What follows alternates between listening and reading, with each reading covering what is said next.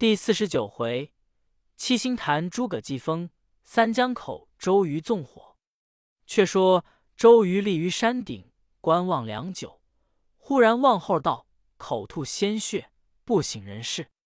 左右就回帐中，诸将皆来动问，尽皆愕然相顾曰：“江北百万之众，虎踞鲸吞，不争都督如此，倘曹兵一至，如之奈何？”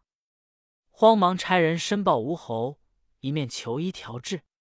却说鲁肃见周瑜卧病，心中忧闷，来见孔明，言周瑜足病之事。孔明曰：“公以为何如？”肃曰：“此乃曹操之福，江东之祸也。”孔明笑曰：“公瑾之病，亮亦能医。”肃曰：“诚如此。”则国家万幸。即请孔明同去看病。素先入见周瑜，瑜已被蒙头卧。素曰：“都督病势若何？”周瑜曰：“心腹绞痛，时腹昏迷。”素曰：“曾服何药耳？”瑜曰：“心中呕逆，药不能下。”素曰：“是来去望孔明，言能医都督之病。”现在帐外，凡来医治，何如？余命请入，叫左右扶起，坐于床上。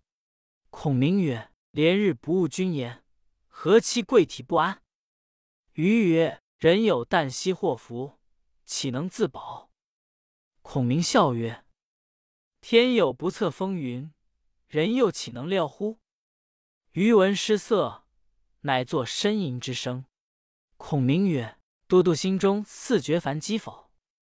瑜曰：“然。”孔明曰：“必须用良药以解之。”瑜曰：“以服良药，全然无效。”孔明曰：“须先理其气，气若顺，则呼吸之间自然全可。”余料孔明必知其意，乃以言挑之曰：“欲得顺气，当服何药？”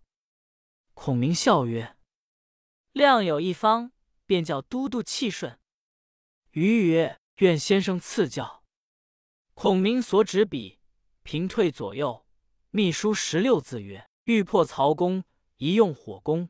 万事俱备，只欠东风。”写毕，递与周瑜曰：“此都督病源也。”瑜见了大惊，暗思：“孔明真神人也。”早已知我心事，之所以实情告知，乃笑曰：“先生已知我病源，将用何药治之？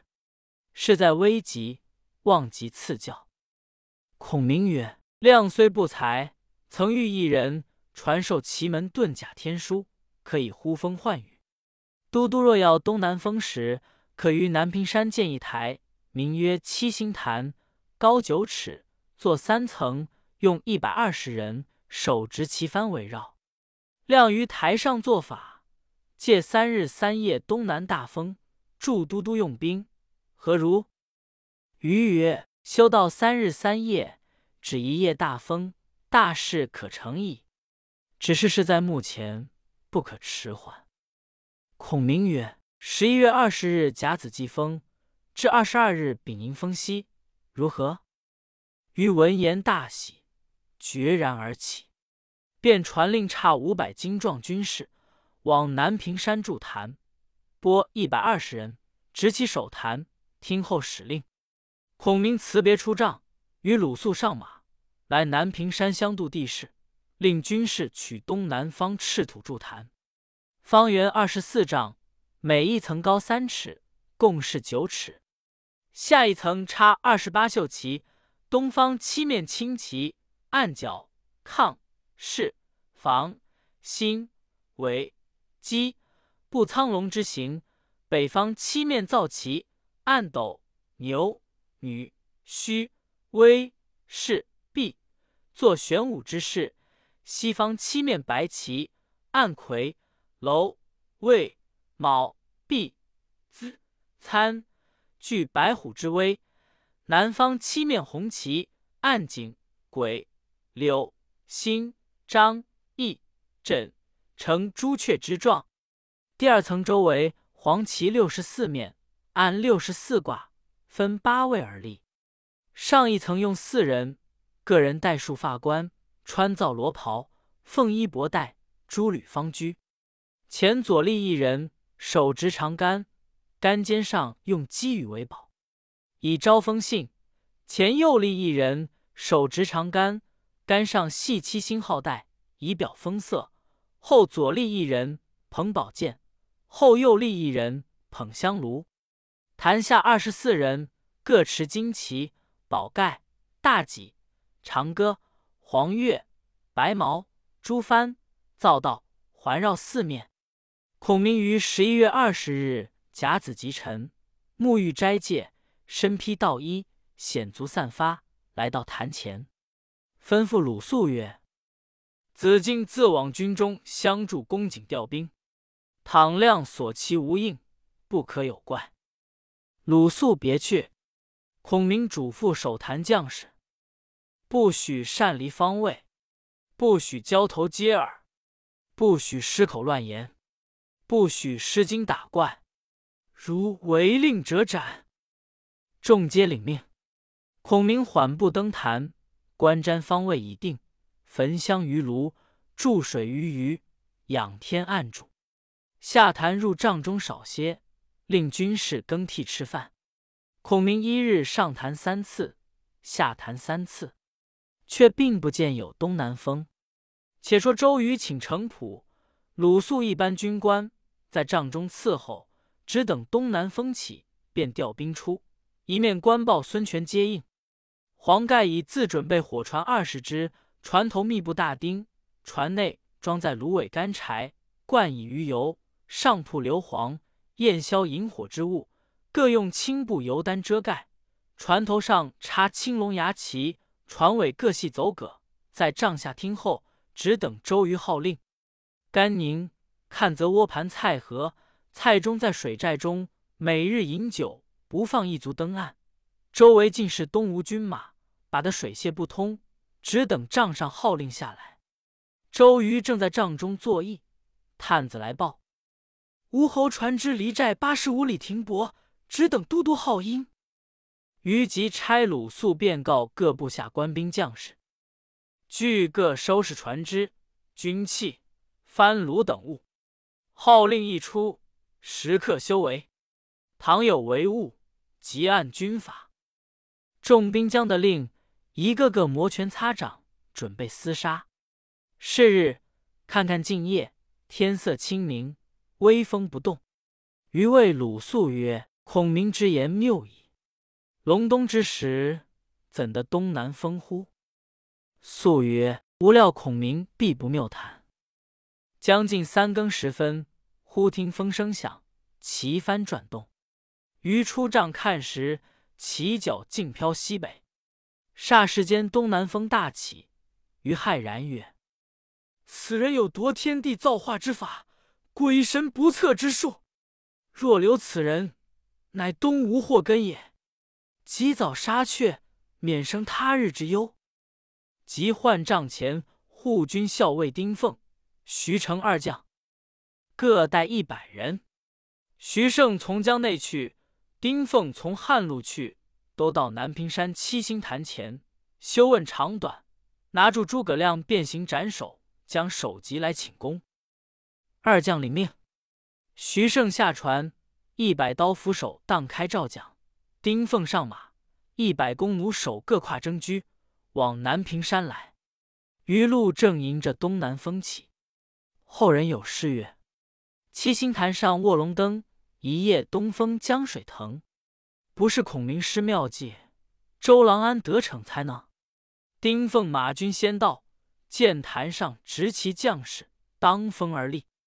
丁奉下马提剑上坛，不见孔明，慌问守坛将士，答曰：“恰才下坛去了。”丁奉忙下坛寻时，徐盛船已到，二人聚于江边。小卒报曰：“昨晚一只快船停在前面滩口，世间却见孔明披发下船，那船望上水去了。”丁奉、徐盛便分水路两路追袭。徐盛交拽起满帆，枪风而始。遥望前船不远，徐盛在船头上高声大叫：“军师休去！都督有请！”只见孔明立于船尾，大笑曰：“上父都督，好好用兵。诸葛亮暂回下口，翌日再容相见。”徐盛曰：“请暂少住，有紧话说。”孔明曰：“吾已料定都督不能容我，必来加害，欲先教赵子龙来相接。将军不必追赶。”徐盛见前船无篷，只顾赶来，看看至近，赵云拈弓搭箭，立于船尾，大叫曰：“吾乃常山赵子龙也！奉令特来接军师。”你如何来追赶？本待一箭射死你来，显得两家失了和气。教你知我手段。言讫，见到处射断徐盛船上篷索，那篷堕落下水，其船便横。赵云却叫自己船上拽起满帆，乘顺风而去。其船如飞，追之不及。岸上丁奉唤徐盛船进岸，言曰。诸葛亮神机妙算，人不可及。更兼赵云有万夫不当之勇，汝知他当阳长板石否？吾等只所回报便了。于是二人回见周瑜，言孔明预先约赵云迎接去了。周瑜大惊曰：“此人如此多谋，使我小夜不安矣。”鲁肃曰：“且待破曹之后，却再图之。”余从其言，唤集诸将听令。先叫甘宁带了蔡中并降卒，沿南岸而走，只达北军旗号，直取乌林地面，正当曹操屯粮之所，深入军中，举火为号，只留下蔡和一人在帐下，我有用处。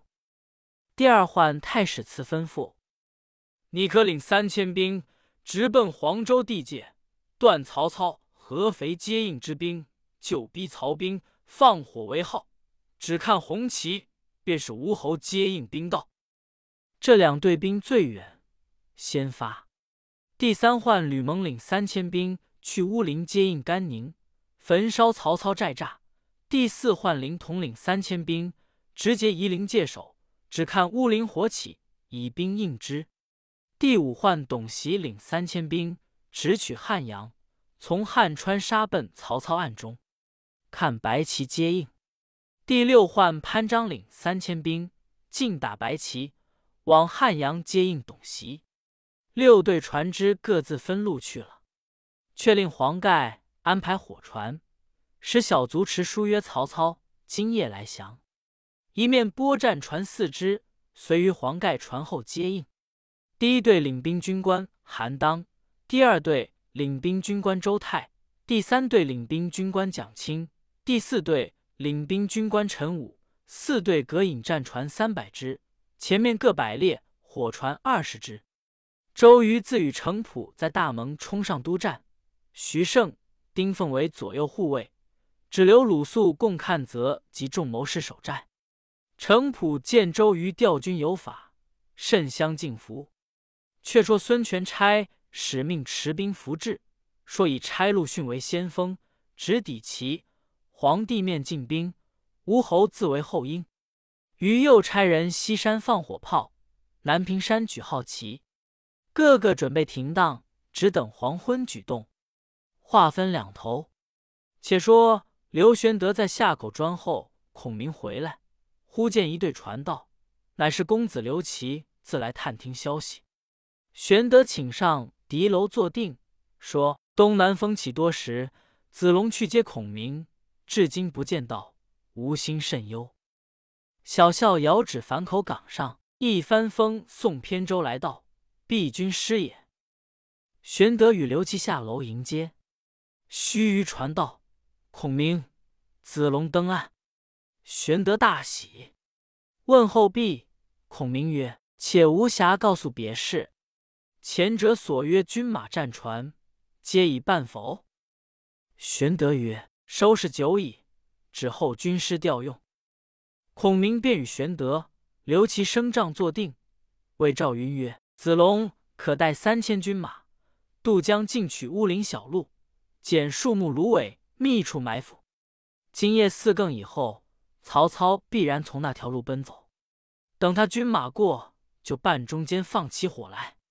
虽然不杀他尽绝，也杀一半。”云曰：“乌林有两条路，一条通南郡。”一条取荆州，不知向那条路来。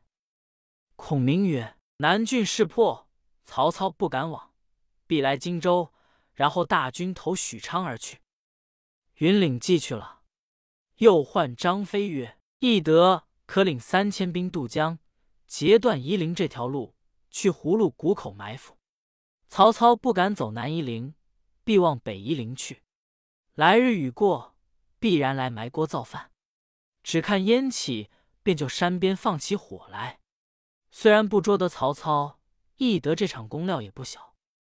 飞领计去了，又唤糜竺、糜芳、刘封三人各驾船只，绕江角擒败军，夺取器械。三人领计去了。孔明起身，魏公子刘琦曰：“武昌遗忘之地，最为紧要。”公子便请回。率领所部之兵沉于岸口，操一败必有逃来者，救而擒之，却不可轻离城郭。刘琦便辞玄德、孔明去了。孔明谓玄德曰：“主公可于樊口屯兵，凭高望，坐看今夜周郎成大功也。”时云长在侧，孔明全然不睬。云长忍耐不住，乃高声曰。关某自随兄长征战，许多年来未尝落后。今日逢大敌，军师却不委用，此事何意？孔明笑曰：“云长勿怪，某本欲凡足下把一个最紧要的隘口，怎奈有些为碍，不敢交去。”云长曰：“有何为碍？愿即见谕。”孔明曰：“昔日曹操待足下甚厚。”足下当有以报之。今日操兵败，必走华容道。若令足下去时，必然放他过去，因此不敢交去。云长曰：“军师好心多。当日曹操果示众戴某，某一斩颜良、诛文丑，解白马之围，报过他了。今日撞见，岂肯放过？”孔明曰：“倘若放了时。”却如何？云长曰：“愿依军法。”孔明曰：“如此，立下文书。”云长便与了军令状。云长曰：“若曹操不从那条路上来，如何？”孔明曰：“我亦与你军令状。”云长大喜。孔明曰：“云长可于华容小路高山之处堆积柴草。”放起一把火焰，引曹操来。云长曰：“曹操望见烟，知有埋伏，如何肯来？”孔明笑曰：“岂不闻兵法虚虚实实之论？操虽能用兵，只此可以瞒过他也。他见烟起，将为虚张声势，必然投这条路来。将军休得容情。”云长领了将令。引关平、周仓并五百教刀手投华容道埋伏去了。玄德曰：“吾弟义气深重，若曹操果然投华容道去时，只恐端的放了。”孔明曰：“亮夜观前相，操贼为何身亡？留这人情，教云长做了，亦是美事。”玄德曰：“先生神算，世所罕及。”孔明遂与玄德往樊口，看周瑜用兵，刘孙乾、简雍守城。却说曹操在大寨中与众将商议，只等黄盖消息。当日东南风起甚紧，程昱入告曹操曰：“今日东南风起，宜欲提防。”操笑曰：“冬至一阳生，来复之时，安得无东南风？”何足为怪？军士忽报江东一只小船来到，说有黄盖密书。操急唤入，其人呈上书，书中诉说周瑜关防的紧，因此无计脱身。今有鄱阳湖新运到粮，周瑜插盖巡哨，已有方便。好歹杀江东名将，献首来降。只在今晚二更，船上插青龙牙旗者，即粮船也。操大喜，遂与众将来水寨中大船上。观望黄盖船道。且说江东天色向晚，周瑜唤出蔡和，令军士复道：“何教？无罪。”瑜曰：“汝是何等人，敢来诈降？吾今缺少服务祭旗，愿借你首级。”何抵赖不过，大叫曰：“汝家看则，甘宁亦曾与谋。”瑜曰：“此乃吾之所识也。”蔡和悔之无及。于令捉至江边，造到其下，奠酒烧纸，一刀斩了蔡和，用血祭其臂，便令开船。黄盖在第三只火船上，独披掩心，手提利刃，骑上大书“先锋黄盖”。盖乘一天顺风，望赤壁进发。是时东风大作。波浪汹涌，操在中军遥望隔江，看看月上，照耀江水，如万道金蛇，翻波细浪。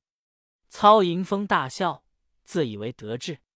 忽一军只说江南隐隐一簇帆漫，使风而来。操凭高望之，报称皆插青龙牙旗，内中有大旗，上书先锋黄盖名字。操笑曰：“功夫来降，此天助我也。”来船渐近，程昱观望良久，谓操曰：“来船必诈，且休教进寨。”操曰：“何以知之？”